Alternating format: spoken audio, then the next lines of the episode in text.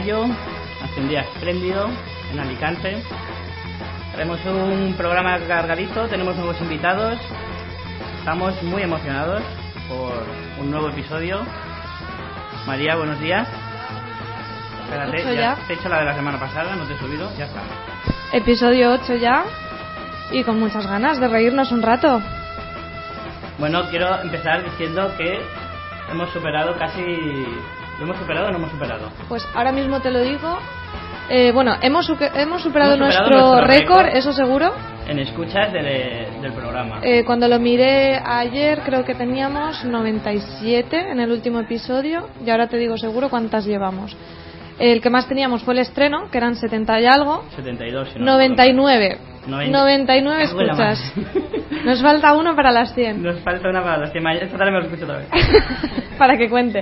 Y, y bueno, este episodio no, pero otros de anteriores episodios tenemos escuchas de Brasil, Israel, Venezuela. Canadá, Chipre. De Chipre sí que sé quién es, pero de Brasil, bueno, sí, de Brasil sí que creo que también puedes saber, puedo saber quién es, pero ¿De Brasil? ¿Tienes amigos brasileños? no, pero tengo una amiga que está en Brasil. Vale. Pero Bueno. sí, sí, internacional, aquí fanfiction. Bueno, que... Recuérdanos. Bueno, como siempre, estamos emitiendo en directo desde la sede de Universidad de Alicante. Eh, gracias a la Asociación Ortegalia nos podéis escuchar en directo en la web de Artegalia, que es artegalia.blogspot.com.es y siempre que queráis escuchar infinitas veces los podcasts para que lleguemos a los 100 y a los 1000 en iVoox Ya puestos a pedir. y escuchar también los otros programas si os habéis perdido los anteriores episodios. Que por cierto, tengo a mi hermana tú enganchada que cada vez que entro a su cuarto está escuchando algún episodio antiguo y yo digo, madre mía, esos son fans y los demás son Nos tonterías. gusta porque ya hay gente que, que nos va pidiendo a lo largo de la semana que llegue el jueves, que llegue el jueves. A lo mejor son nuestras madres, pero da igual. Aún así siempre te, te sube un poco el ego. Bueno, eh, hoy tenemos el orgullo de presentaros a nuestros invitados, al señor Eric Torres, Hola, ¿qué tal? Un placer estar aquí. que suele participar bastante, y a mi, mi Google particular, al que le gusta corregirme y lo cual le agradezco de A hecho. criticarte en directo. Exacto. A mi amigo Alex Piñol, Muy, muy contento de estar aquí, Grachi. Para los amigos Piña. para los amigos de Peña, es el que, el que suelo nombrar. Eh, bueno, ellos estarán hoy con nosotros comentando y dando su opinión de fanficcioneros. Bueno, y hoy tenemos una noticia muy que tenemos muchas ganas de, de dar, una sorpresita. Hemos cambiado ya nuestra cabecera en Facebook con unas caricaturas que nos ha hecho nuestro amigo Jorge, Jorge Gómez Tres Áncoras. Y, no, espérate, siempre le digo mal, Tres Áncoras, si lo he dicho bien. Es que siempre du- dudo con el apellido este. Y bueno, que teníamos, lo teníamos ahí guardadito de la semana pasada. Así que entrar en Facebook, echar un vistazo a ver si os molan las caricaturas. Ahora os colgaremos también el blog de, de nuestro amigo, que es ilustrador, que tiene trabajos muy chulos para que les echéis un vistazo. Y, y bueno, a Es ver qué, artista, a ver qué os parece. Bueno, eh, pasamos a hacer un pequeño sumario, como siempre.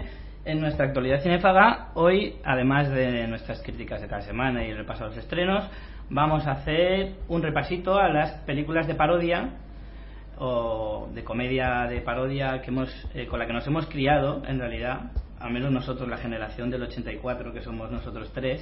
María le pilla un poquito más, más atrás. 87. Pero los que nos hemos criado con el cine de los 90 y de, y de, y de los 80, que todavía se recordaba de los 90, pues queremos hacer eso, un repasito a las parodias tan míticas de algunos mm, tan célebres como Mel Brooks o los, o, los, o los Monty Python. Y luego en series, también poniéndonos un poco nostálgicos, hemos hecho una... Vamos a estrenar sección esta vez, porque creo que la repetiremos probablemente, que se llama Series Nostálgicas. Y nos haremos lo mismo. Nos basaremos en, eh, en las series que nosotros veíamos de pequeños, pues eso, de los 90 y por ahí. Así que creo que sin más dilación vamos a ir a pasar a nuestra actualidad cinefaga.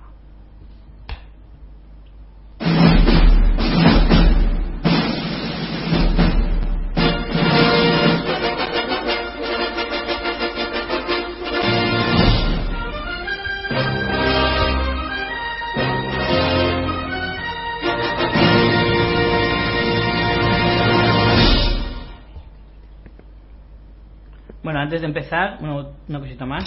Bueno, como siempre, estamos aquí atentos al Facebook y al Twitter. Si queréis participar, tanto en las críticas que hagamos, si queréis comentarnos qué os han parecido las pelis, lo que queráis. De hecho, estamos súper contentos porque estamos viendo en las últimas semanas que tiene mucha vidilla el Facebook. Hemos, Por ejemplo, hemos colgado la foto con Alex de la Iglesia, ya que es nuestro colaborador especial la semana pasada. Nuestro colaborador ilustre. Y, y, bueno, que estamos muy contentos de todos los que participáis y os animamos tanto en Facebook, que es Fans Fiction, como en Twitter, que es arroba fans barra baja fiction, que nos vayáis contando cosillas. Bueno, las fotos de la iglesia son bastante antiguas, también hay que decirlo. Son del 2005. Qué jovenzuelo, Richie. Fíjate, ahí se va a ver a una colegiala una grupi casi. una grupi total. con la camiseta de Pussy Wagon de la peli de Tarantino. Pero eso siempre queda, ¿eh? aunque pasen los años. El corazoncito grupi friki está ahí. Bueno, vamos a meternos ya en materia. Vamos a empezar, como siempre, con las críticas de esta semana. Bueno, como buenos fanficcioneros espero que seáis, sabéis que Iron Man 3, la película que cierra la trilogía, se ha estrenado esta semana y es por la peli que vamos a empezar como es de, bien educado empezar por los invitados, quiero. Eric es eh, el que me acompaña a verla. Quiero que dé su opinión al respecto. Suena, que no, suena que no tienes más amigos. acompañarte yo. Pues. No los tiene. No, bueno, eh, a ver, eh, la tercera película de, de una trilogía. Em, como película de acción, y lo que es Iron Man, yo creo que la mayoría del público salió bastante contento. ¿Vale? Cumple, cumple con, con lo que promete. Y lo único, eh, a la hora de eh, el tema o el guion, mm, a mí al menos me dejó un poco frío. Eh, me ha pasado un poco también en, con Batman, ¿vale? Con la saga de Begins. parece ser que más que Iron Man, conforme van pasando las películas, hay más Tony Stark. y luego, además, no sé, el personaje del mandarín no hay por dónde cogerlo. El tema del mandarín va a traer, va a traer cola.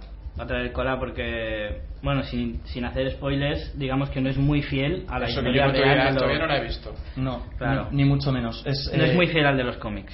Se supone que el mandarín, eh, vamos, yo tampoco soy eh, seguidor de Iron Man en plan desde el primer día que se creó el cómic, pero tenemos una, unas referencias, unas ideas y hemos leído y hemos visto un poco de mandarín, ya sean en series de dibujos, por los cómics, lo que sea, y realmente el, el papel, a mí, yo cuando vi el tráiler y veía a Ben Kingsley, dije, hostia. Hombre, en el tráiler pegaba bastante. Claro, claro, claro. Dices, hostia. muy bien. El, eh, el tráiler te deja una sensación de, buah, vamos a flipar. Va a ser un poco a lo mejor como el Joker del Caballero Oscuro, salvando las distancias. Y claro, luego te encuentras con lo que te encuentras en la película y, y te quedas un poco diciendo, vaya, me han, vendido un poco la moto, ¿no? No sé si serán los de Disney, los que la Hombre, como decíamos la semana pasada, como decíamos al hilo de lo de la, Guerra de las Galaxias y Lucasfilm comprada por Disney, mm. la Marvel la Marvel en cuanto a cine también lo ha comprado Disney y sí que es cierto como decíamos la semana pasada yo decía la semana pasada no no subestiméis la capacidad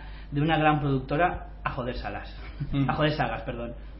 O sea lo que quiero decir es que siempre siempre se ve ahí la mano un poco de, de cuando más más puramente comercial prefieren más eso. Es que van más al público en general. Yo creo que por ejemplo yo no he leído los cómics y entonces como lo que decía Eric no como peli de entretenimiento encima el personaje pues tiene mucho carisma y te echas unas risas y tal pues estupenda o sea te da lo que te lo que te esperas peli palomitera ahora para los que son seguidores pues pues seguramente ven que esa fidelidad pues se les está yendo un poco.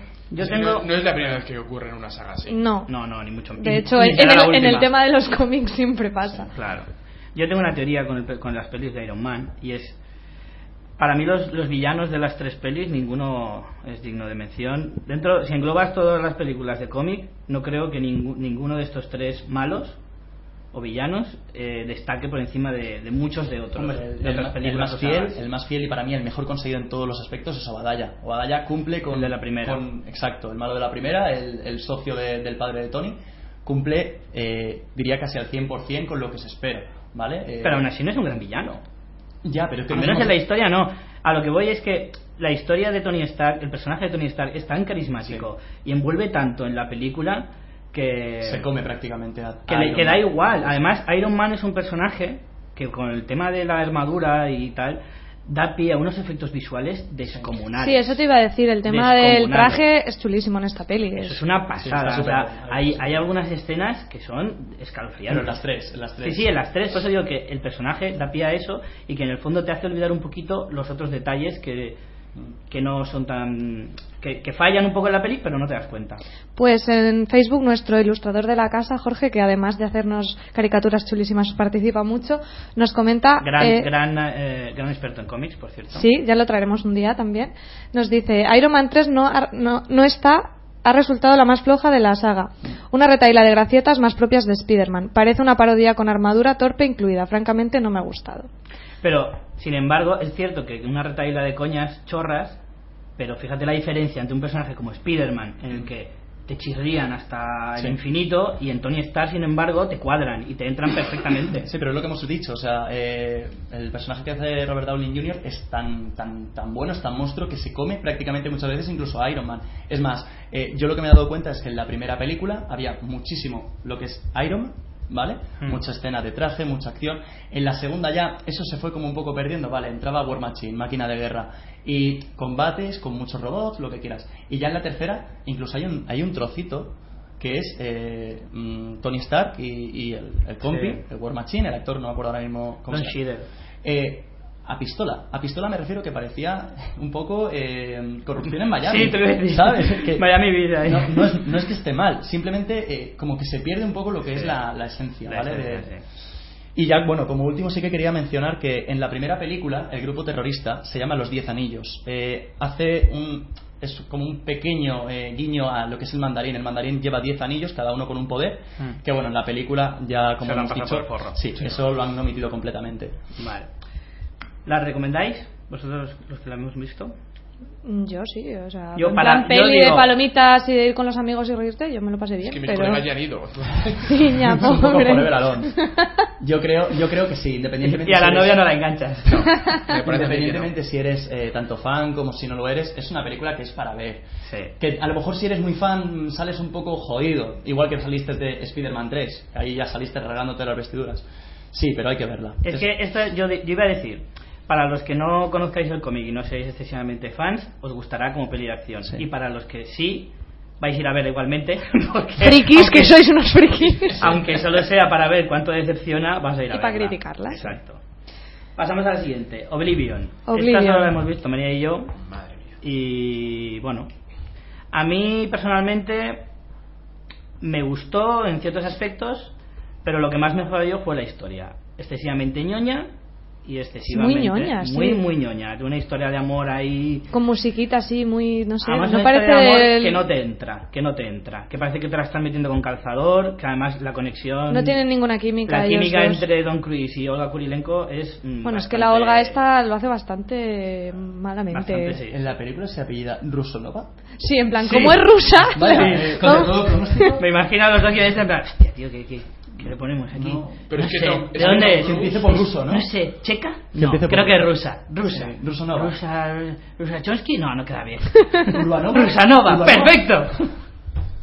Pues bueno, yo creo que tiene que la historia es muy previsible. Aparte en el en el tráiler ya lo ves todo, con lo que esta especie de intriga que te hacen, que ya sabes lo que pasa, no, ¿sabes? Se te hace como muy larga, porque es larga, porque no sé por qué hacen las pelis de dos horas últimamente, cuando no hay necesidad. sí que es cierto que le sobran, le sobran 15-20 minuticos fácil. Luego tiene muchos tics de guion de estos que a mí me irritan mucho, como la frasecita que te la repito cuatro veces con calzador, esa frase de sois un equipo eficaz que te la mm. repiten siete veces. En el tráiler ya creo que sale dos y me pone muy nerviosa. Y luego, pues eso, cosas muy tópicas de guion, en plan un flashback que te lo meten cinco veces, en plan, está, está hecha para tontos, todo explicadito y tal. Buena, buena peli palomitera, en plan, un público... Mm. Sí, aparte es que odio a Tom Cruise, pero bueno, para estas películas... somos dos. Es que... Cuando piensas que no te puede defraudar, se supera. Es que es como muy petardo, no sé. Pero bueno, en realidad es la peli para Tom Cruise totalmente. Y Morgan Freeman pasaba por allí. O sea, en realidad, aunque veáis el tráiler Morgan Freeman, que, que, lo amo, pasaba por allí. Pasa a saludar. Buenas tardes. Igual, igual que Nicolás Caster Baldao, nuestro mm. buen horro de Juego de, Tronos, también pasaba por allí. Y lo único en su defensa es que visualmente está bastante chula. O sea... Eso sí, eso es lo que iba a decir. La historia es bastante floja, sí que es cierto. Ahora, tiene unos escenarios y una fotografía espectacular. La- es una película de ciencia ficción propiamente dicha en el sentido de que los efectos están muy bien, están muy a la altura, están muy bien hechos y además hasta me parecieron en algunos planos me parecieron hasta hermosos. Tiene un- una especie de o sea, tiene planos Tú sí que eres hermoso. lo sé, lo sé. Sobre todo cuando salgo de la ducha. Pero eh, tiene algunos escenarios de, de un, de, una, de un planeta devastado, con pues, unas cataratas saliendo de, las, de, las, de, los, ¿cómo se dice? de los balcones de un edificio. Sí. Cosas así que, joder, que siempre queda guay. Mm. A mí me gustó. Eh, Esa parte me gustó. ¿Qué manera Pero ha bueno, cogido la gente a Tom Cruise de un tiempo para acá? La eh? culpa es solamente Es suya. que cada día se luce más. Solamente suya. Pero bueno. Y por último, Bueno, la última peli solo, solo la he visto yo, es una peli de... Ahora, ahora lo tengo aquí apuntado, sí, de Dinamarca, que en, que en, en realidad el título original es súper clásico y es del 2011 y ya ha llegado ahora. Alicante llegó pues gracias al Club Información en un estreno, que eso también lo queríamos comentar para los que nos escucháis desde aquí de. Alicante. El Club Información del diario Información eh, suele sortear entradas para preestrenos los jueves en su Facebook y también, eh, aunque no tengáis Facebook, si entráis en su web, eh, casi cada semana tienen preestrenos en el Cine Navas. Entonces está muy bien porque es cine gratis, que para los que somos pobres pues nos va muy bien. Y luego pelis Muy que bien. normalmente es difícil de ver. Eh, la sala estaba llena y la peli estaba bastante bien. Es una comedia que, bueno, eh, está trata sobre un divorcio, eh, un hombre que intenta recuperar a su mujer que se ha largado a Buenos Aires y, y, bueno, está ambientada en el mundo del fútbol porque la mujer está con un futbolista del... Ahora no me acuerdo de cuál de los dos. ¿Boca? Sí, creo que es del Boca. Y por eso se llama superclásico el título original, que Boca aquí traducen como quieren, porque está muy ambientada en el fútbol. Y nada, es una comedia, está divertida, tiene, tiene un rollito así chulo de homenaje a Buenos Aires. Mm, Un fallo muy grande es que la peli, claro, en, en la original está hablada en inglés, en, en danés y en español, y aquí te lo traducen todo, y a veces hay Claro, situaciones de estas de como que el personaje no entiende, que queda muy raro, porque es como un personaje le habla eh, con acento argentino y el otro pone cara de no estoy entendiendo y contesta en acento español, y te quedas como diciendo esto es muy absurdo. claro. Pero bueno, está Eso divertida. pasa mucho, eh, y da mucha rabia a veces. No tan divertida. mucho la- muchas, muchas de las coñas te las fastidia. Es que en esta peli es como muy muy claro, porque al ser en tres idiomas es que se pierde un montón. Y luego no sé si yo llegué tarde a la sala y antes de entrar le repartieron algo a la gente, porque la peli es divertida, pero allí la gente se estaba pero descojonando de una manera muy exagerada que yo digo, aquí han dado algo antes si no me he enterado. Unas pastillitas. ahí Sí, sí, no sé. Se han hecho como el anuncio ese de Coca-Cola que tiene Coca-Cola cero. En plan, ¿Qué? ¿Pensáis que era Coca-Cola? No, era LSD líquido. ¡Bien! Pero Y bueno. todos, ¡bien! Pues eso, una peli que, que sí que os la recomiendo para pasar un ratillo, Noche de Vino y Copas. Y, y eso, y a todos animaros a, a que si os mola el cine, si estáis aquí en Alicante, pues aprovechar iniciativas de este tipo como la que hace el Club Información. Un consejo. Creo que las entradas las, las suelen sacar los miércoles por la mañana y el miércoles por la tarde ya no hay. Así que si queréis, si os apetece ir, tenéis que ir tempranillo a la sede de la información en Catedrático Soleres. Hombre, No, doctor Doctor Rico. Rico, Doctor perdón. Rico. Avenida El Doctor Rico. Sí. exacto. Eh, es un consejo, simplemente. Pues nosotros hemos ido varias veces y han dicho, venga, Esto- máquinas, estas que pillas entrada. ¿Sabes contar? Vale, y con esto acabamos las críticas. Vamos a pasar al tema central de, de la sección de esta semana, que son, como os he dicho antes, las parodias. Eh, María, A ver, hemos tenido durante esta semana una encuesta en Facebook para votar las mejores parodias y, y eso, habéis participado un montón. Pero no solo ha habido participación, sino que ha habido también debate. ¿Qué Sí, es parodia? ¿Qué no es parodia? Se han incluido algunas películas que algunos considerábamos que no eran parodias, eran simples comedias. Entonces queremos empezar con la introducción definiendo un poco el género, cosa que no es nada fácil. Eh, bueno, primero empezamos con lo clásico. La definición de la RAE de parodia es imitación burlesca. me encanta porque la RAE da unas, unas definiciones de tres palabras máximo en plan, tampoco me voy a matar, que soy la RAE. Ojo. Pero luego si vamos a Wikipedia tenemos una definición un poquito más concreta que dice la parodia es una obra satírica que caracteriza o interpreta humorísticamente otra obra de arte, un autor un- o un tema, mediante la emulación o alusión irónica. Es decir, que encontramos parodias tanto de cuadros, de fotografías y en el caso que nos de libros eh, hay un montón y en el caso que nos ocupa de pelis. ¿Qué pasa? Que ahí ya mm, si empezamos a filar prim, como se dice, pues eh, hay parodias que a lo mejor se centran en, en, jugar con los tópicos de un género y dentro de esos tópicos pues cogen escenas muy míticas de películas, pues por ejemplo de un western o de, de pelis de terror, romano, que es la mítica terror, saga Scary claro. Movie. Eh, eso es un tipo. Y luego hay parodias muy concretas de una película. Por Claro. ejemplo, eh, La loca historia de las galaxias, que coges una obra y la parodias en completo. Y luego ya tenemos el gran debate, por ejemplo, La vida de Brian es o no una Claro, parodia. esto ha tenido, hemos tenido debates durante esta semana, incluso en el Facebook. Alguno de vosotros ha querido hacer hincapié en eso. Eh, por ejemplo, Alba, la invitada de la semana pasada. Alba decía que era imprescindible la vida de Brian y María Yo decía- disentía, yo- disentía. Yo, I disagree. O sea, no. Yo pienso que la vida de Brian no es una parodia porque simplemente, bueno, supongo que todos conoceréis la vida de Brian y si no, ponérosla ya mismo. Quien no es delito, Sí, precisamente. sí. Eh, la vida de Brian es una historia que, eh, bueno, cuenta la vida de Brian, que nace más o menos, Contra todo pronóstico. que nace más o menos a la vez que Jesucristo y su vida es un poco en paralelo y juega con un montón de, o sea, está considerada una de las mejores comedias, si no la mejor comedia de la historia en todos los rankings que hace Sí, y tiene muchos muchas coñas sobre los romanos, sobre tal. Entonces, Alba comentaba que era una que es una parodia de las típicas pelis de Semana Santa y yo lo que digo es que no porque y yo lo mantengo. De todas formas, yo no estoy de acuerdo porque lo que parodia es un, es un contexto es un contexto que coge, o sea, es como voy a hacer una comedia sobre en, en un ambiente de cowboys. No por eso, si no parodias cosas del Pero, género, Vamos a ver, si tú pones en un ambiente de cowboys, estás parodiando Claro, ya el el- género western. el western. no, porque es un Claro momento sí. Bueno, es igual, pero estás Es como- parodiando, estás parodiando como bien dice. claro, es que lo has dicho tú antes. Eric.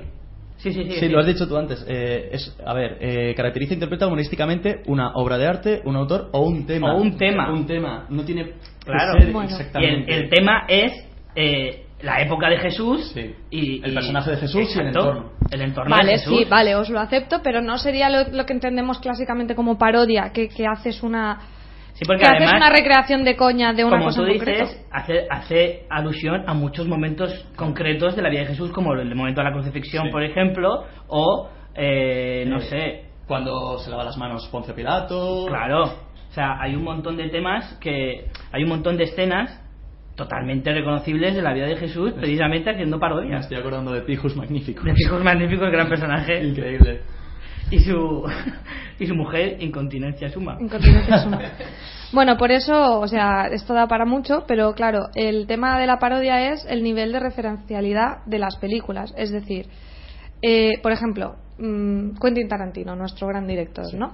Él emula un montón de otras películas, o sea, hace un montón de homenajes. ¿Eso es parodia no es parodia? Aunque a Eso veces no es parodia, Depende. es homenaje, Homenaje, pero si ese homenaje está interpretado en clave humorística, sería parte de parodia. O sea, te quiero Puede decir ser. que como, como es un género metacinematográfico, eh, es Sí, difícil establecer, es, es Es difícil establecer los límites, claro. Claro. Es un subgénero de la comedia, está claro, pero yo creo que eh, abarca más que el hecho de simplemente eh, parodiar o, o hacer irónicamente un guion de otra película mítica. Sí, porque realmente la vida de Brian ni siquiera está haciendo un guion de una película de eh, la No, muerte no, no, Cristo. se basa en la historia En la puramente, historia. no se basa en ninguna película. Y ahí ya va haciendo su guion propio. Por eso la película es tan buena. No, no, tiene, no se basa en el guion de otra directamente. Ya que estamos con la vida de Brian, vamos a empezar a comentar las películas que hemos escogido nosotros como, como, como claros ejemplos de, de lo que estamos hablando. La vida de Brian, por ejemplo, mira, me voy a permitir el momento este para meteros un, un ejemplo de lo que es la vida de Brian. Entre. Crucifixión. Sí. Bien. Salga por esa puerta. Líneas a la izquierda, una cruz por persona. El siguiente. Crucifixión. Eh, no, libertad. ¿Cómo? Eh, para mí, libertad. Dijeron que no había hecho nada y que podía irme a vivir a una isla que me gustara. Oh, oh, me alegro por usted. Entonces puede irse. No, hombre, es una broma, es crucifixión, sí. Oh, muy bueno, muy bueno. Bien. Salga por Ya esa sé, puerta. sé, salgo es- por esa puerta, una cruz por persona, me voy Gracias, alineando. Gracias. ¿Crucifixión? Sí. Bien. Ay. Este es un claro ejemplo, bueno, sobre todo una cosa que, que sí que queremos decir es el- la parodia se basa muchísimo, muchísimo en el humor absurdo por el absurdo. Sí. O sea, llega a unos límites de absurdez que, que es increíble. Y es un humor que eh, me atrevería a decir que se está perdiendo completamente. Ya eh, en gran parte sí. entre los 80 y los 90 fue lo que más pegaba y ahora ya eh, vamos a lo fácil, vamos a Hmm. humor tipo Scary Movie, en plan eh, de Claro, repente lo de Scary Movie no se considera humor absurdo, se Sí. considera humor eh, chabacán, chorra, eh, justo. muy muy simplón, ¿vale? Sí. Entonces eh, ya te digo, este tipo, yo a mí me ha pasado de, de ver este tipo de películas con personas, yo estar pero partiéndome de risa llorando prácticamente y, y que estas personas me digan, es que a mí esto no me hace gracia. Y luego los ves viendo, por poner un par de ejemplos, Aida. Aida, eh, no me voy a tirar a los morancos porque eso es demasiado. Oye, pero también, ¿eh? Y, y de repente dices, eh, ¿y esto es lo que consideras tú humor? ¿O un humor más Sí. inteligente? El humor absurdo, ahí está la cosa. Eh, mm, en su propia tontería es donde más gracia tiene. Exacto. Alejandro, ¿algo que decir?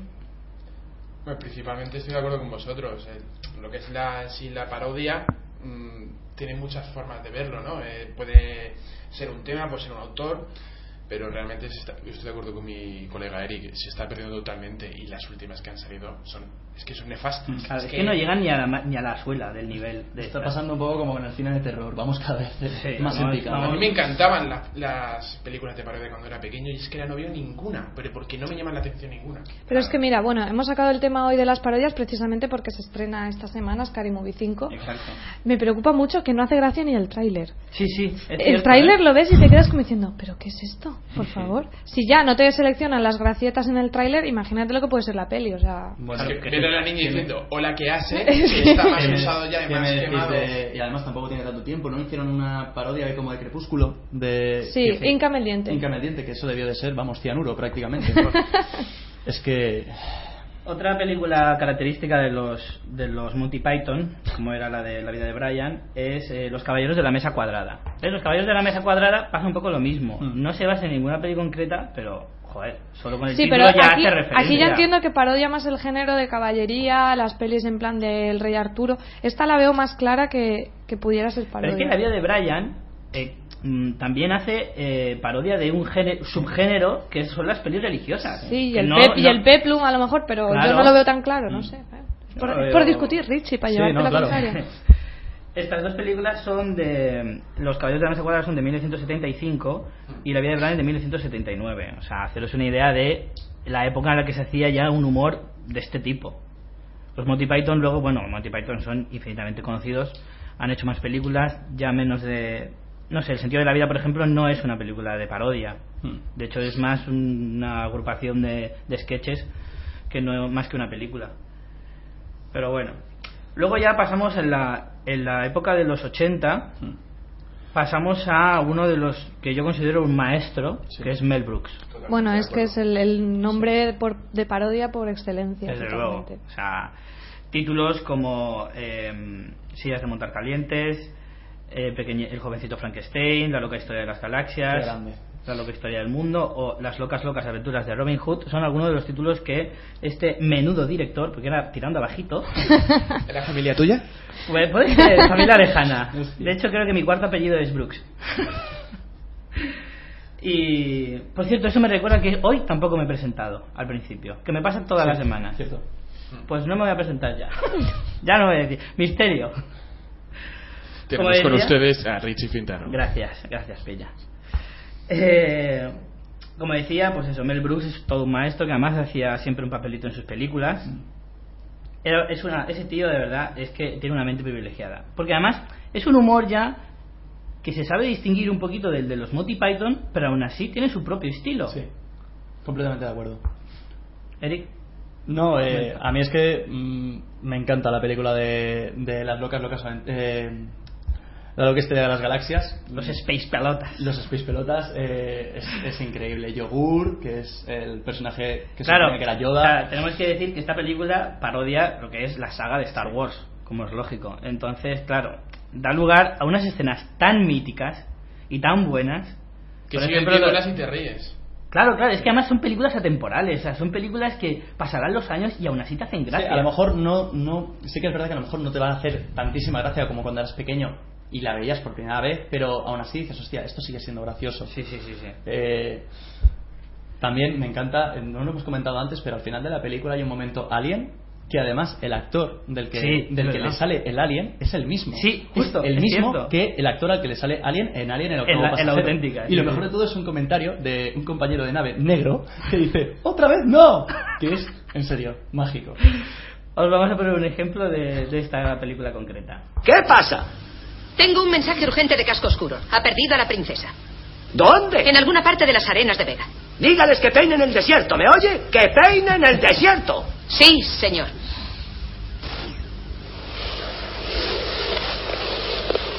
Eh, señor, ¿Qué? ¿no le parece demasiado literal? No, idiota, cumplimos órdenes. Nos dijeron que peináramos el desierto y lo peinamos. ¿Ha encontrado algo? Todavía nada, señor. ¿Y usted qué? Nada, señor. ¿Y vosotros qué? ¡Ni una puñetera piedra! La última frase es de un- el típico negro, ¿no? Sí, Eh, Eso tiene que ser así. Tiene que ser así. ¿Veis que son ejemplos Eh, claros de todas de- formas, eh, igual alguien no ha visto la película y se ha quedado un poco eh, sin entenderlo. Eh, cuando dicen peinar el desierto, hay eh, tres grupos de dos soldados. Y todos creo que son negros todos. No, bueno, no lo sé, pero lo importante es que eh, cada dos soldados llevan un peine gigante y lo están, Peinando. están arrastrándolo por el desierto. Hay otro detalle y es que los dos que se pueden hablar que le dicen, no, no es un poco literal. eh, uno es Casco Oscuro, Sí. que es lo que hace parodia de Darth Vader. de Darth Vader, que es Rick Moranis, que era un gran actor de la época, buenísimo. Si no me equivoco, el de eh, Cariño encogido a los Sí, niños, justo. protagonista. Ese es el más, la película más reconocida de Sí. él. Están hablando los dos y, y cuando se dirige a, a su compañero usa un megáfono y cuando va a hablar con los, con los los peines que están como a 100 metros se quita el megáfono y le pega gritos así con las manos. O sea, es un ejemplo del, del tono de la película ¿no? y de cómo sigue así mm, la línea de, de lo que es parodiar a Star Wars. Es desde luego una obra maestra. Sí. Bueno, y nos comenta Ainatura por Facebook que hay que hacer mención especial al actor de parodia por excelencia que es Leslie Nielsen. Sí. Ahora Además, nos da a pie a hablar de otras de las grandes sagas de Ahora parodia. mismo íbamos a él. Vamos Leslie él. Nielsen es. eh, recuerdo el día que se murió que yo llamé a mi amigo Eric y le dije, tío, aquí no sabes qué ha pasado. Y sin mediar palabra me dice, no me digas que se ha muerto Leslie Nielsen. Sí, es que. Tal eh, cual, ¿eh? Eh, curiosamente, eh, ese, en ese momento hacía como menos de un mes que habíamos empezado a ver eh, una maratón de las películas con nuestro amigo Humberto, de las películas de Agárralo como puedas, Naked Gun. Y mm, por cosas de ese día no teníamos suficiente tiempo, vimos la 1, vimos la 2 y quedó pendiente ver la 3. Y siempre fue una espinita, ¿no? Eh, luego sí que es verdad que terminamos ya de, de verla, pero dio mucha pena. Eh, Leslie Nielsen, yo el primer papel que le recuerdo, si no me equivoco, fue en Crip Show, no- creo que es la 1, en la que hace de médico, eh, que termina, bueno, eh, no, no lo consideraría spoiler porque es una película menor, no, Ah. pero hace de malo, eh, pilla a su mujer con un amante y los entierra en, en la arena de la playa, esperando a que crea la marea. Y luego, claro, lo ves en papeles tan cómicos Lo más curioso es que eh, Leslie Nielsen tiene una muy extensa carrera. Creo que ha hecho unas 150 o 200 películas antes de morirse, evidentemente. y de teatro creo que también tiene bastante. Pero es que antes de convertirse en un actor famoso eh, de comedia, había hecho como más de 100 películas dramáticas Sí. súper serias. O sea, era un actor muy serio. Sí, por eso te digo el apunte este de que lo ves haciendo de malo, de, de Claro. asesino y, y te choca mogollón. Porque claro, ya de- a partir de ahí fue todo mm, prácticamente humor. No Hmm. recuerdo una película seria de este hombre. Bueno, de hecho, también eh, hablando de directores, hemos hablado de Mel Brooks y después tenemos en los años 80-90 los otros grandes directores de la parodia que son David eh, Zucker y Jim Abrams, que eran pues son precisamente los directores de Top Secret, Hot Shots, la saga de Agárralo como puedas, de Aterriza como puedas. Que, que resulta curioso, ¿no? Como hay directores que se especializan en un género Sí. como pueda ser la parodia. Vale, luego pasando a ya un- antes de, antes Sí. de que pasemos a otra cosa, también quería dejaros un cortecito estupendo de. Ay, espera que se me. Aterriza como puedas, ¿no? Sí. No, es de agárralo como puedas. Jane, ¿qué puedes decirme sobre el hombre que viste anoche? Ah, es caucásico. ¿Caucásico? Sí, ya sabes, de raza blanca. Con bigote, de un metro ochenta. Es un bigote muy largo. Es que este personaje, Frank Drebin, como personaje, es que es antológico. Bueno, precisamente en el 2009 eh, se hizo una, una peli española con el tema de la parodia que se llamaba Spanish Movie y como no tenía cameo eh, Claro, o sea, Leslie Nielsen porque es como Ese momento es épico. el mítico. eh, al final, no, es- no sale durante la película, creo que No, sale al final. después de la- de los salía en el tráiler y era un momento que se encontraban Chiquito de la Calzada Y y Leslie. Nielsen. Leslie Nielsen intentando imitar el bailecito este raro de, de Chiquito de la Calzada es un Yo creo que por eso serio. vale la pena ver la peli. No, que no, es lo único no creo, no creo, Sí. no creas, ¿eh? Puedes llegar al final de la película, No creas poner que ese momento y quitarlo. Y hasta decir, ya he visto Spanish Movies. Bueno, porque ese es otro tema que estaba comentando antes Piña. Todas las que se han hecho recientemente son, son terribles. Es que podríamos hacer otra sección de películas malas de, de comedia. Yo creo que la, la cosa se quedó como muchísimo y creo que estoy siendo mm, muy benevolente en Scary Movie 1. la primera. Que es del Uno, 2000, del 2000 y ahí- precisamente. No, no. Y luego la grandiosa no es otra estúpida película americana de 2001 Cierto, que cierto, para mí es cierto, Dios cierto, esa peli. cierto. O Esa sea, película es muy buena. es Esa buenísima. película, por ejemplo, sí que es curioso porque hace, bueno, como hace las de Scary Movie, hace homenaje o parodia de un género concreto, Muy americano. pero sin embargo hace mm, escenas mm, calcadas casi de muchas de las películas, que es de la comedia romántica. Más que la comedia romántica comedia- es la comedia romántica de instituto. Juvenil, el, sí. el título original es Teen Movie, Sí. que es como peli de adolescente sería la traducción. Ah. Y esta peli además es la típica que precisamente como hay pelis tan malas ya de esa época, la gente como que le da palo ver y siempre la gente cuando la ve eh, Se lleva luego una se, sorpresa. se lleva una sorpresa. Sí. Por ejemplo, Brenda Molina nos ha comentado también por Facebook que era su favorita y, y- y, bueno, yo tengo muchísimos amigos Muy bien, que, churri. que- bueno, aquí el El maromo, que, que les encanta esta peli, os la recomendamos a todos a mi primo Jaime, encarecidamente. a mi primo Jaime que nos está escuchando desde Madrid, también le gusta mucho esta película. Que que- es de otra generación, porque tiene 10 años menos que yo y aún así Es Por que eso las digo que las películas, de estas Sí. comedias, cuando son buenas, son atemporales, que le puede gustar a casi cualquier generación. Pero luego ya teníamos eh, Date Movie en el 2006, Epic Movie 2007, Disaster Movie 2008, Ah, ya se Casi sabe. 300 2008, Bueno. Super Hero Movie 2008, 2008 fue un año nefasto, Income el Diente 2010 y bueno, no, no sé si me dejo alguna. Y ahora el estreno de Scary Movie 5 que, que dices, bueno, ¿y esto porque No pararán nunca. Sí, mira, justo Felipe nos comenta por Twitter, dice, ¿cómo explicáis que Scary Movie vaya a sacar la quinta? Yo no pagaría por verla, No. pero la realidad es que venden. Curiosamente es eso, que bueno, se sigue, la gente sigue sin verlo. Ese es, es público que es carne de gandíaso Sí. y esas mierdas. Sí, además es verdad. Vámonos.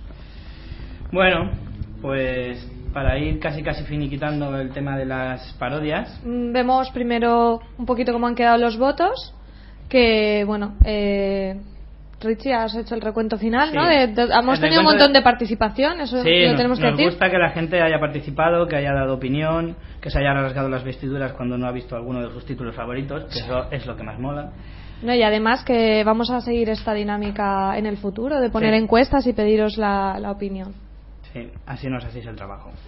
Em, pues curiosamente la más votada ha sido eh, uno de los títulos que decíamos antes de Mel Un Brooks, clásico El jovencito Frankenstein. del 74. ¿Cuántos Del votos 74, ha quedado la cosa? 17 votos, no 17 está mal. A mí me ha sorprendido. A mí también. A mí también, la verdad. Eh, la En seguida- el número 2, En el número 2 tenemos a La loca historia de las galaxias con 15 votos. También de Mel Brooks, del También de Mel 87, Brooks. de mi año, si es que de ese año solo salían cosas buenas. Luego le ha seguido La vida de Brian con 10 votos del 79.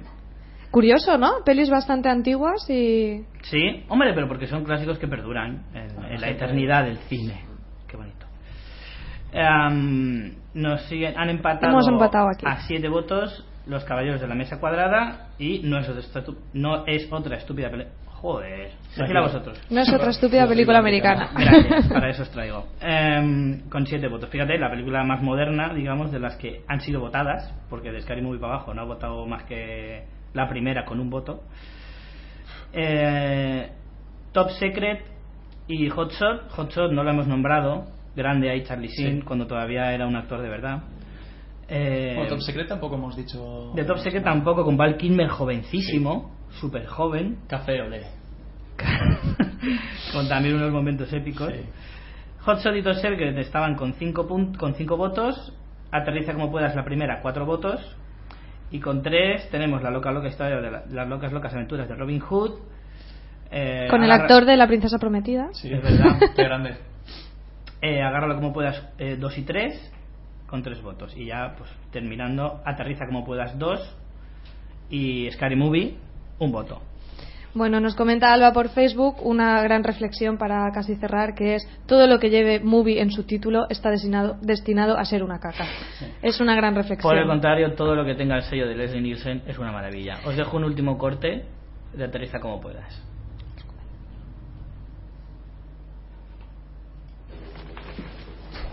Dígale al comandante que hemos de aterrizar lo antes posible. Hay que llevar a esa mujer a un hospital. ¿A un hospital? ¿Qué es, doctor?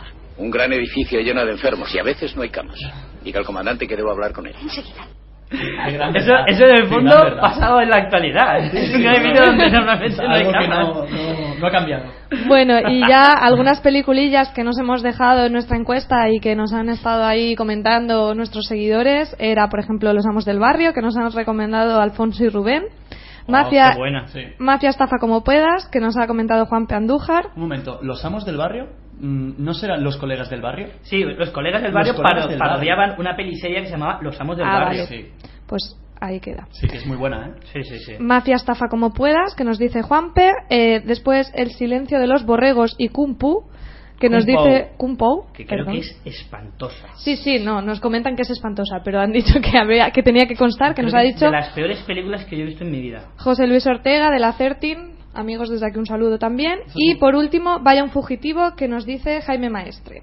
Así que bueno, si queréis reíros, tenéis una gran lista de parodias en nuestro Facebook para consultar. Eric, ¿qué No, quieres no, decir? Nada, simplemente que me acuerdo que una vez mi primo me dijo, tío, ¿tú jodido? Volvió del cine, que un colega me ha dicho, cuando éramos pequeños, que el peque se va de marcha, eh, te hinchas. Eso es de ser muy cabrón. Recomendar películas tan tan malas. Bueno, os voy a hacer un repasito como cada semana rápido de los estrenos, pero bueno, esta semana ya os voy avisando que podéis ir ahorrando sí. porque no hay así gran cosa. Empezamos con Siete Cajas, un thriller paraguayo de un joven de 17 años que trabaja en un mercado de la ciudad de Asunción. Eh, acepta un trabajito y de- que consiste en transportar siete cajas a cambio de 100 dólares a lo largo de ocho manzanas, sin saber el contenido de, de las propias cajas. Pero enseguida se va a dar cuenta de que se lo han jugado y que en el fondo se ha metido en un negocio bastante chungo. Bueno, para el que quiera tener un poquito de atrevimiento a ver películas sudamericanas, hay veces que se encuentran bastante cosas interesantes. Dos más dos, comedia argentina. Dos parejas amigas, sumidas en sus rutinas, deciden eh, una noche plantear la posibilidad de experimentar lo que sería un intercambio de parejas. Bueno, dentro de en la- las comedias argentinas suelen ser bastante aceptables. Por lo tanto, no sé, podría estar interesante. La Gran Boda, dirigida por Justin Zachman, Zachman, perdón, que además es guionista, que el único trabajo que yo le he encontrado es el de Lights Out, que es una es una serie sobre boxeo que no tuvo mucho éxito y que fue cancelada enseguida. Un reparto bastante interesante. Sí, con Robert De Niro que no sé, va mal de pasta o algo, porque he visto el tráiler y es como, esta peli la he visto mil veces ya, es como... A mí me recuerda muchísimo a las de... a los padres de Sí, ella, exacto. a la hija de la novia, todo así mezclado y venga, otra Sí. película Querrá- igual. Querrá otra piscina y ha dicho, venga, Sí. Exacto. Tengo Le acompañan Susan Sarandon, Diane Keaton, Catherine Heigl, Amanda Seyfried y Robin Williams. Hombre, la verdad es que el cartel está chulo. Bueno, Robin Williams tiene pinta de salir un minuto, ¿eh? Sí. Haciendo de cura, posiblemente. Sí. O sea, que ha sido de ese Sí, sí, hombre. de hecho haciendo de cura. No, sí. Sí. Que ha sido de ese hombre, Me que ya no parece hace que sí. nada. Sí, con lo, con lo bien que me caía. La memoria de los muertos, ¿no? Lo último sí que yo Ostras, recuerdo. No, yo que me venga a la no cabeza sí, pero algo más tendrá que haber hecho porque eso hace un montón. Sí, seguro. Terminamos con Sky Movie 5. Ya no tenemos más que Bueno, decir. no más que sale, pues mencionar que aparecen Charlie Sheen, Lindsay Lohan, Snoop Dogg, Mike Tyson. Películas que, que parodia como Paranormal Activity, Origen o Mamá. Allá vosotros. No, si alguien la veis, por favor, comentarnos. Sí, por favor, cómo ha la algún cosa. comentario en el, en el Facebook y, y por favor no manchéis el teclado de vómito al escribir.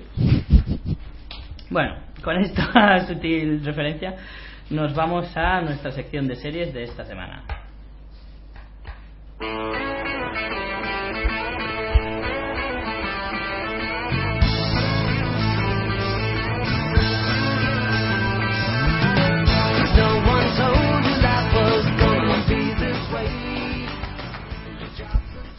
Reconocible cabecera de una de las mejores series de la historia, pero además también eh, como que está entre nuestras elegidas de series nostálgicas, como os decía antes en el sumario. Eh, Friends, pues eso, una comedia. Bueno, ahora entraremos en, habla- ahora hablaremos de ella. Eh, la he escogido pues eso para hablaros de series nostálgicas, series de los 80, de los 90, series en las que nuestra generación eh, se ha criado y ha crecido. Y hoy va a empezar Eric con a ver qué serie.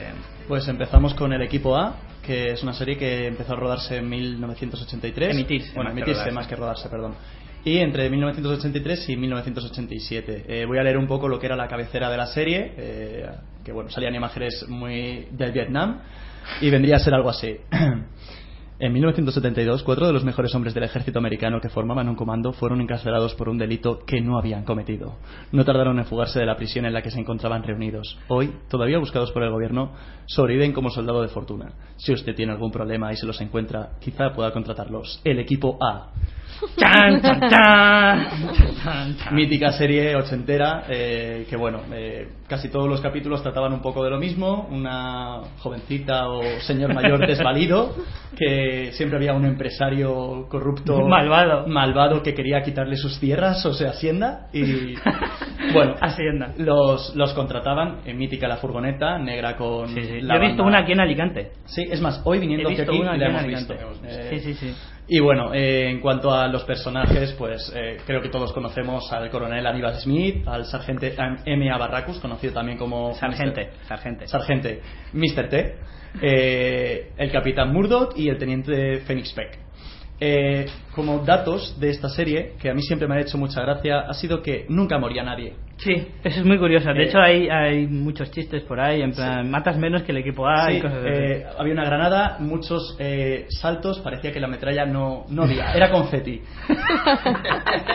y, luego, y luego también importante decir que eh, alguien recuerda un coche que diera vueltas de campana hacia la izquierda, todos giraban hacia la derecha y todos eran prácticamente... Además eran jeeps. Sí, Y aún así nadie moría. Y eh, míticos los muñecos, los muñecos Sí, de dentro sí, de los... A mí de lo que, más me, lo que más me molaba, que era una especie de serie que hacía muchas referencias a MacGyver. Porque cada vez que los encerraban a los cuatro en algún sitio, siempre los encerraban en un almacén, eh, en, una nave industrial, a los cuatro juntos y con todo el material suficiente como para crearse un tanque, un leopardo, Claro, así, o sea, de hecho. los encerraban en un almacén eh, lleno de, ri- de sierras de radiales. eh, Sí, vamos. en plan, venga, va, para que mientras, mientras estéis aquí encerrados, poner, alicatarme la, la nave o montarme unas estanterías. fundamental eh, hacer la aportación de que aquí Ana Obregón se, Cierto. se inició en- y de En una manera eh, espectacular en como vamos como una actriz vamos que dejó dejó huella en la serie en un solo capítulo Gran, gran serie épica de, de los 80, brutal. Además que la estética también era ochentera total.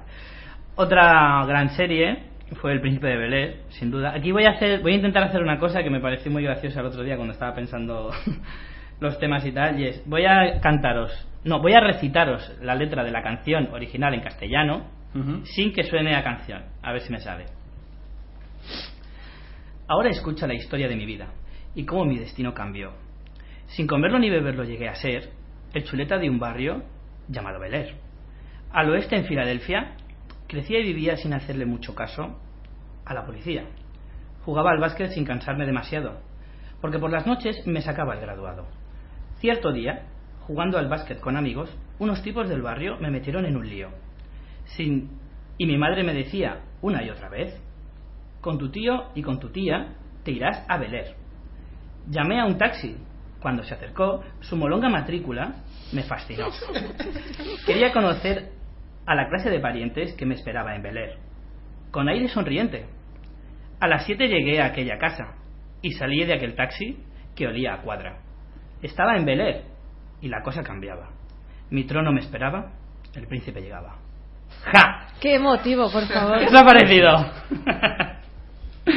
bueno, desde luego es que esta, esta canción era mítica. O sea, no había chiquillo en el colegio donde yo iba que no se supiera la canción y, fuera capaz de recitarla del tirón. Bueno, y, y el personaje de Will Smith es tan mítico que el actor se quedó con el nombre del personaje, Sí, cosa que sí. yo no, no recuerdo otros casos. Los, igual los hay, pero es que es como muy, muy. Hay alguno, pero pocos. Es eso era muy propio, eso. muy propio de las series de negros, porque esta es una serie propiamente Sí. de negros total que luego creó creó escuela y hubo un montón de series posteriores de solo de negros. Eh, bueno con todos sabemos que todos conocemos a Will Smith como protagonista. Curiosamente leí en Wikipedia buscando información sobre la serie y es que la serie cuando empezó, Will Smith tenía 22 años. Era la primer, el primer trabajo donde, donde en el que se hizo famoso y en el que trabajaba así más o menos en serio, porque antes era eh, rapero, pero además es que estaba totalmente arruinado. Había ganado mucho dinero con uno de los personajes que es Jazz, que se llama Jazz y Jeff, que crearon el personaje del Príncipe de Bel Air precisamente de su grupo, que se llamaban Jazz y el Príncipe de Bel Air. Y resulta que ganaron mucho dinero, pero se lo, se lo fundió todo y se arruinó. Y Will Smith estaba totalmente arruinado cuando le ofrecieron el tema de, del Príncipe de Bel Air. Una cosa curiosa, acabo de buscar por, por confirmar en IMDB el nombre de Will Smith y no es que él se pusiera el nombre del personaje, es que el personaje tenía su nombre. Su nombre es Willard Christopher Smith Jr. Ostras, Willard. O sea, no se molestaron en buscarle otro nombre. Dijeron, a ver cómo te llaman, Will Smith, venga, para adentro. Venga, que es tarde.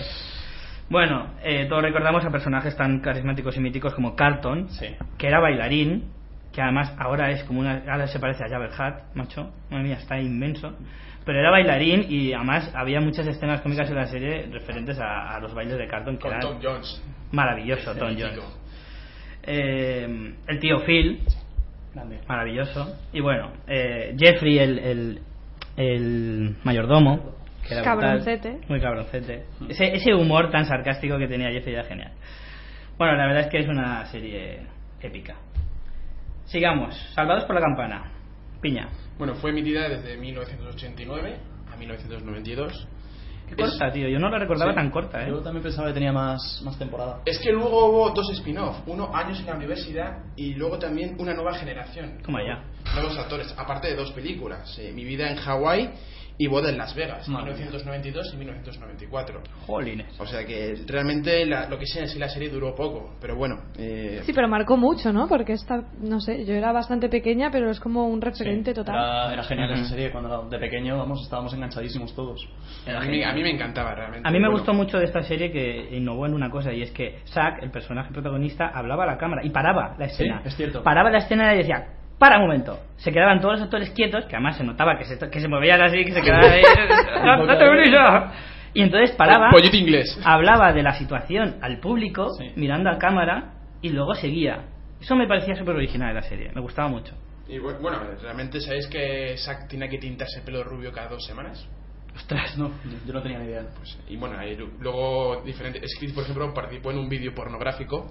Esa noticia yo la había oído, sí. Es que terminó muy quemado. Mm, qué porque, sexy. Por lo visto, eh, según él, su versión, todo el mundo le metía muchísima caña. O sea, Hombre, es que era el personaje... No, no, pero fuera de lo que es eh, lo que es la serie, por lo visto lo tenían como un mindonde. Y entonces, eh, años después, hace 6, 7, 2006. cuando pasó lo de lo del el pinito este en el porno, eh, salió en un programa y empezó a soltar mierda contra todo el mundo. Eh, eh, Zach Morris, Mario López, que era el actor que encarnaba a C. Slater.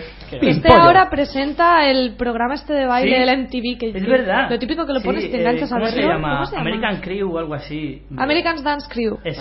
eh, que está Pero guapísimo es muy bueno el programa, ¿eh? Pues sale cada, cada máquina. Que que pero es lo hace el- además muy bien el Es el, presentando. creo que el que más, digamos. eh, Creo que también era bailarín, de hecho. Más ha perdurado luego en el tiempo. Sí, después, ha tenido porque- más Me parece, me, que- pa- me suena que era bailarín él también. Zach, Zach Morris, el actor, hizo una película que se llamaba La princesa y el soldado, o algo así, lo Ha recuerdo. hecho varias, ¿eh? Ha hecho Sí. varias.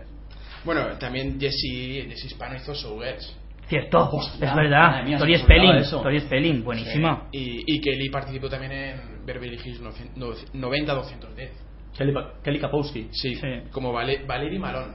Sí, No la recuerdo. Que, bueno, todas unas grandes carreras, ¿no? Sí, es que sí. la gente de las Carreras series meteóricas. es otro tema que podemos Oye, ver, pero ¿no? mira, Will Smith no le ha ido mal, ¿eh? Pero es casi una excepción, yo creo, ¿eh?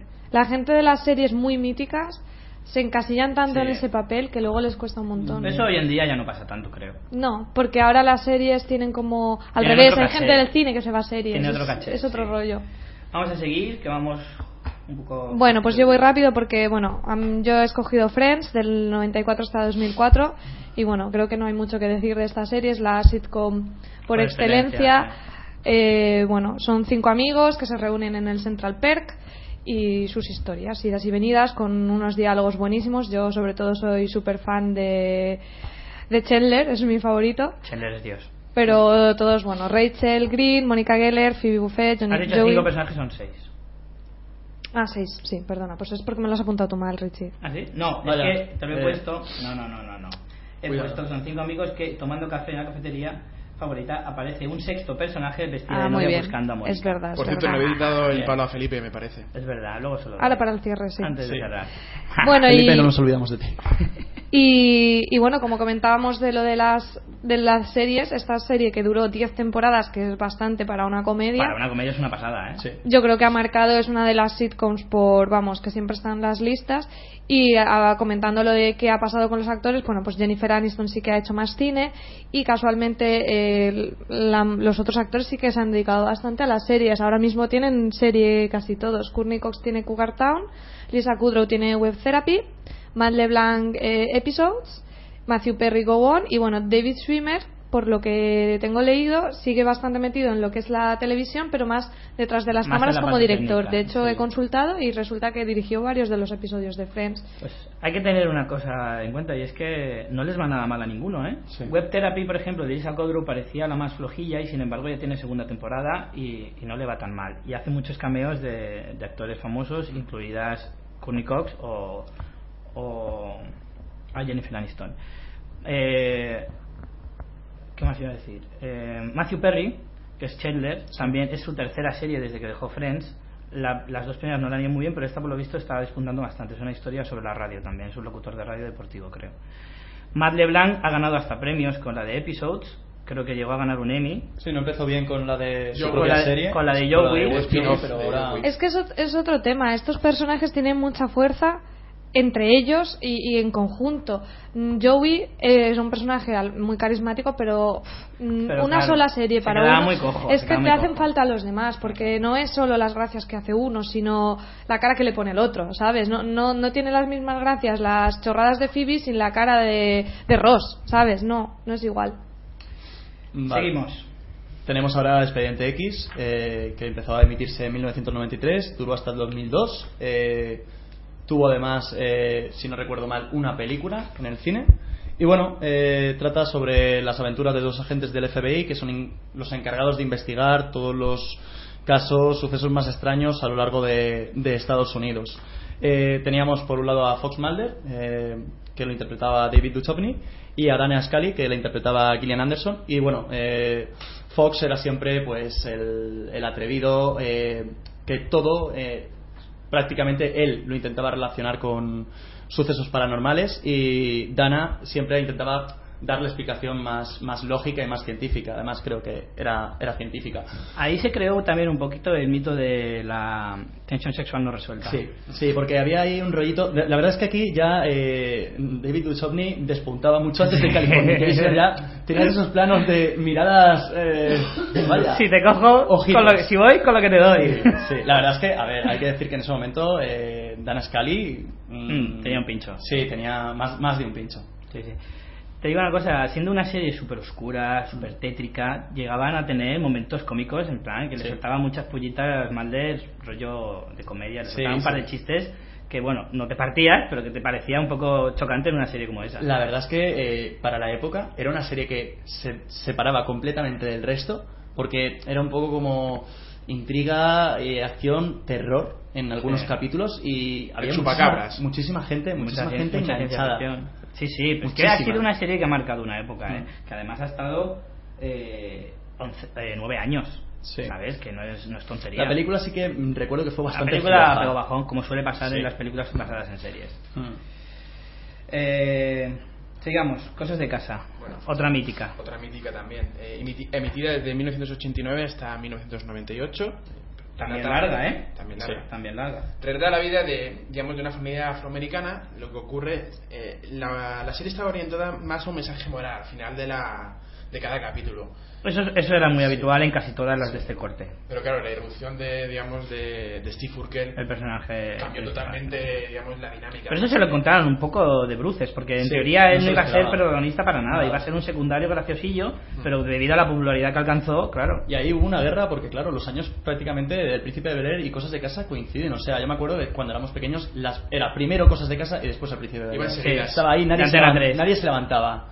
Por cierto, quiero comentar una cosa que siempre se ha dicho que Steve Urkel, o bueno, el actor, eh, murió de sobredosis es mentira. Mentira total. Es Además fue un programa de estos de Isabel Gemio Mm. y dijo, "¿Me Y además contando?". sale en un videoclip de un rapero muy famoso que ahora no me acuerdo. Participan dos series, me parece dos capítulos de Psych y House en 2011. Es verdad. Incluso en la propia serie de Cosas de Casa eh, había un par de capítulos que mediante una máquina eh, Sí, se convertía en un se- tío- se convertía en un tío como por decirlo de alguna Atractivo. forma guay o atractivo y es que realmente él era así Él era, o sea era un poco como el- lo de Betty la fea vale cogían Mm. a una persona la hacían terriblemente estéticamente horrible y, y la verdad es que era un personaje muy carismático Eh, un dato curioso que vi de la serie y es que el personaje de Steve Urkel estaba doblado en castellano por una mujer. Vaya. Bueno, ¿sabéis lo que pasó con la hermana pequeña también, no? De, Sí, de Laura. sí. También rodó porno. eh. Pero eso fue debido a que su madre se fundió todo el dinero que ganó en cosas de casa. Entonces Como eso pasa bastante, ¿eh? entró en depresión, alcoholismo y claro. Sí, es que fue un personaje que directamente de una temporada a otra se, se omitió, desapareció, o sea, hicieron como, vaya, hemos perdido una hija, eh, no pasa nada, podemos seguir. Sí, sí, sí. Pero nadie dijo nada nunca. Totalmente. Vale, vamos con las Nos dos comenta últimas. Quentin Mandarín que cuando Steve Urkel se convertía en Steve era Tenía un- buenísimo. tenía un pincho El alter un ego, ¿eh? un Estefano, no sé. Estefano, es verdad, era buenísimo. Amanda y los negros tienen ahí algo. Pero al final se- Laura al final se quedó con Steve. algo Sí, claro. Es cierto. Eh, los vigilantes de la playa. Otra gran serie. Sí, eh, bueno, eh, emitida desde 1989-2001, la, la cantidad de también es la larga, cantidad ¿eh? de series del 80 y muchos mm, ahí que despuntaron, ¿eh? Claro. Eh, bueno, la verdad, el, lo que es el, el guion es cuando poco ridículo. La verdad es que si te dicen, tengo una idea, eh, voy a hacer una serie de mm, gente de la Cruz Roja que se va a dedicar a salvar Los de, los de protección oficial. Sí, dices, madre de Dios. Pero, o Mother of God. Pero al final. Pero claro, pero cuando le dices, no, pero es que voy a sacar un mogollón Claro. de tías buenísimas corriendo Claro. a cámara lenta por la orilla. Claro. ¡Te la compro! No va, a haber, no va a haber una chica de más de 55 kilos en plano. Bueno, la verdad es que como serie aportaba aportaba poquito, lo que es eh, todo era Muy mítico. Domingas, dilo Eh, claro. sí, Aportaba Domingas era, a Mansalva. era tíos y tías musculosos. eh, mm, teníamos un poco a- aquí al gran Mitch Buchanan. Mitch Buchanan, que eh, era un poco la, la moda de yo no me depilo. A mí me gusta que haya ahí pecho palomo. A mí me decían de pequeño mucho, y esto es totalmente verídico, que me parecía mucho al hijo de Mitch Buchanan. Sí, tío, pero es que Hobby, te, pare- mira, llamaba, te ¿no? parecías a Hobby, te parecías al sobrino de cosas de casa, al Al ese. Al de Yo y el Mundo al también. Ricky, al Ricky este que era ahí, eh, tal. Pero ese no era negro, no sé qué pero- pintaba en una, escucha, pe- una esos- serie de negros. Esos porque- ricitos a lo Michael Jackson tú de pequeño los llevabas el colegio. Sí. Bueno, ahora que dices de los vigilantes de la playa, precisamente en Friends eh, Sí, ven mucho eh, eh, los vigilantes de la playa. Y luego nunca olvidar a ese vigilante de la playa cincuentón, calvo con bigote, que se tiraba siempre de cabeza y en la misma pose. Hombre, es que salía la cabecera siempre te No, no, no, no, pero igualmente, en la serie también. Bueno, ahí tuvimos a grandes artistas del género y de, y de la interpretación como Pamela Anderson, olvidarlo. Jasmine Bliss, que era la morena, y Carmen Electra, que era la castaña. Sí. Muy bien, muy bien. Ahí hemos, ahí hemos- hombre, se, se, se Los padres, ahí. los, en padres, los padres siempre veían la serie y decían, no, es que la historia está bien. Con Los huevos. Ahí, moviéndose el tema. Vale, y vamos a terminar con una serie que a mí me encantaba, en serio. Yo flipaba con esta serie. Piña, Muchas cosas en casa. gran serie. Fue emitida desde 1991 a 1999. Yo particularmente siempre he querido montar mi propio coche desde que vi esa serie. Desde luego, ¿eh? Daban ganas de montarte, ¿cómo era? ¿Un Mustang del 76 o algo así?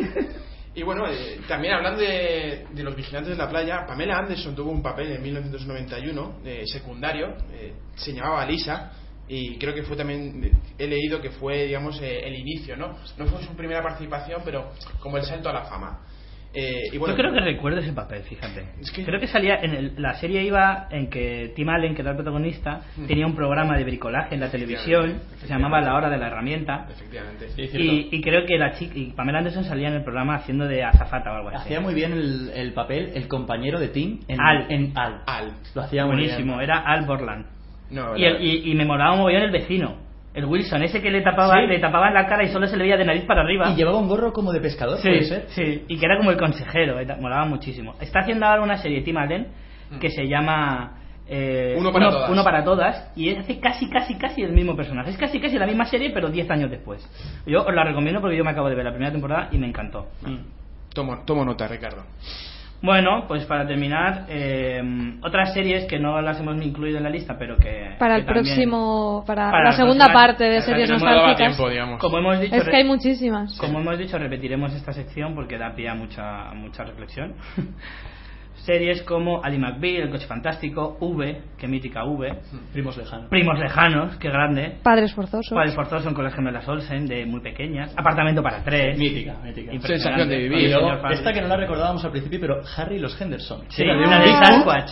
No, la de Sasquatch no, la del La del Bigfoot. Bigfoot. Bueno, realmente el Sasquatch Son sí, casi lo es mismo. Alf. Alf. Al intro mi odio a los gatos. Eh, Piña, creo que tenías un dato sobre el padre de la familia de Alf, ¿puede ser? ¿Qué terminó haciendo? Porno gay. Oye, No quiero decir porno. nada, pero este chico sabe mucho de porno. Sí. Además, le da igual, sea gay o no gay. o sea, le Da da igual. igual. Es que te- tengo un amigo que, que es Un una amigo. Wikipedia andante de porno. Pepe, esto va por ti. y entonces me, me da toda esta información. Siempre está bien rodearse de gente como Sí, esa. Sí, sí. También nos comentan en Facebook Gente muy leída. Quentin Mandarín, aquellos maravillosos años, Sí. y Rubén Martínez, médico de familia. Madre mía. Por favor. Cuando el Sí. Chechu se fue a Portaventura. Y los Power Rangers también. Los Power Rangers es otra super mítica o sensación de vivir. Sensación de Muy vivir. grande. Bueno, chicos, pues hasta aquí ha llegado hoy el programa.